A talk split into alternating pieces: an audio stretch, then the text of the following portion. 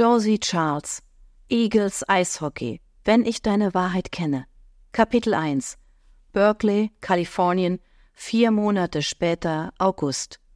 Mia. Berkeley ist eine typische kleine Studentenstadt, so typisch, dass es mir im ersten Moment vorkommt, als wäre ich mitten in einer Teenie-Serie gelandet. Während ich im Bus zu meiner neuen WG sitze, ziehen winzige Geschäfte mit bunten Markisen und vollgestopfte Buchläden an mir vorbei. Die Sonne scheint, und überall dort, wo es Kaffee gibt, drängen sich die Studenten vor den Eingängen. Ich entdecke Jungs in blauen Collegejacken, die von hübschen Mädels in Cheerleader-Uniformen begleitet werden, Nerdmädchen mit mein kleines Pony Badges auf ihren Rucksäcken, dunkel gekleidete Freaks, die sich in den Schatten herumdrücken, und ein paar zerstreut wirkende Professoren, die über die Bürgersteige spazieren und sich bemühen, jeden einzelnen Studenten zu grüßen. Ein Klischee folgt auf das andere. Ist das Unileben echt so, wie man denkt? Wer sind die Tussis, vor denen ich mich besser in Acht nehme? Und wie heißen die tollen Typen, vor denen ich mich genauso in Acht nehmen sollte? Gibt es den großen, gut aussehenden Quarterback mit den breiten Schultern wirklich? Und hat er eine blonde Cheerleader-Freundin, die zwar nicht bis drei zählen kann, dafür aber wie ein menschlicher Feuerwerkskörper in die Luft schießt, wenn ihre Freundinnen sie am Spielfeldrand in die Höhe schleudern? Auf der Highschool war es so, aber dort hatte ich mit dem ganzen Wahnsinn nicht viel zu tun. Ich war im Fotoclub und damit weder eine Außenseiterin noch besonders auffällig. Wie es ein guter Fotograf laut meinem Dad machen sollte, bemühte ich mich, stets Teil der Szene zu sein, aber nie aufzufallen. Irgendwann, hoffe ich, gelingt mir auf diese Weise das perfekte Bild, mein Signature Shot, mit dem ich in die Fußstapfen eines der besten Fotografen der Welt treten werde, die meines Vaters.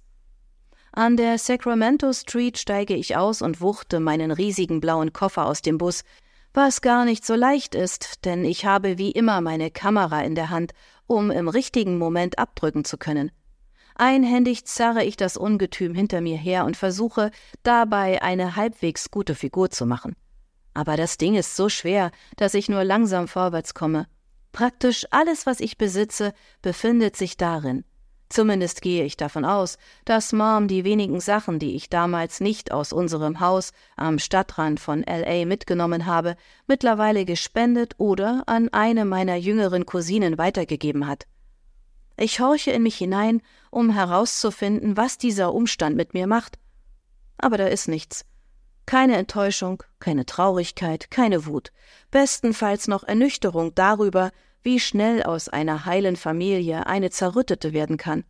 Doch das werde ich jetzt ändern. Auch wenn ich in den letzten Monaten so gut wie gar nichts mehr von Lea gehört habe, bin ich mir sicher, dass das hier die schönsten zwei Jahre meines Lebens werden können. Wir waren schon immer die besten Freundinnen und werden sicher eine tolle Zeit haben. Laut der Wegbeschreibung von Google Maps sind es nur noch zwei Blocks bis zu ihrer Wohnung, und ich kann es kaum erwarten, meine ältere Schwester wieder in die Arme zu schließen. Ich laufe weiter und stelle überrascht fest, dass zwei Blocks hier offenbar nicht dasselbe bedeutet wie in Windhoek, wo ich die letzten drei Jahre gelebt und das College besucht habe. Über einem Café namens Cat on the Moon, das vielleicht hundert Meter von der Bushaltestelle entfernt liegt, wohnt meine Schwester. Es heißt immer, in Amerika wäre alles so weit und groß, aber wirkliche Weite habe ich bisher nur in Afrika erlebt.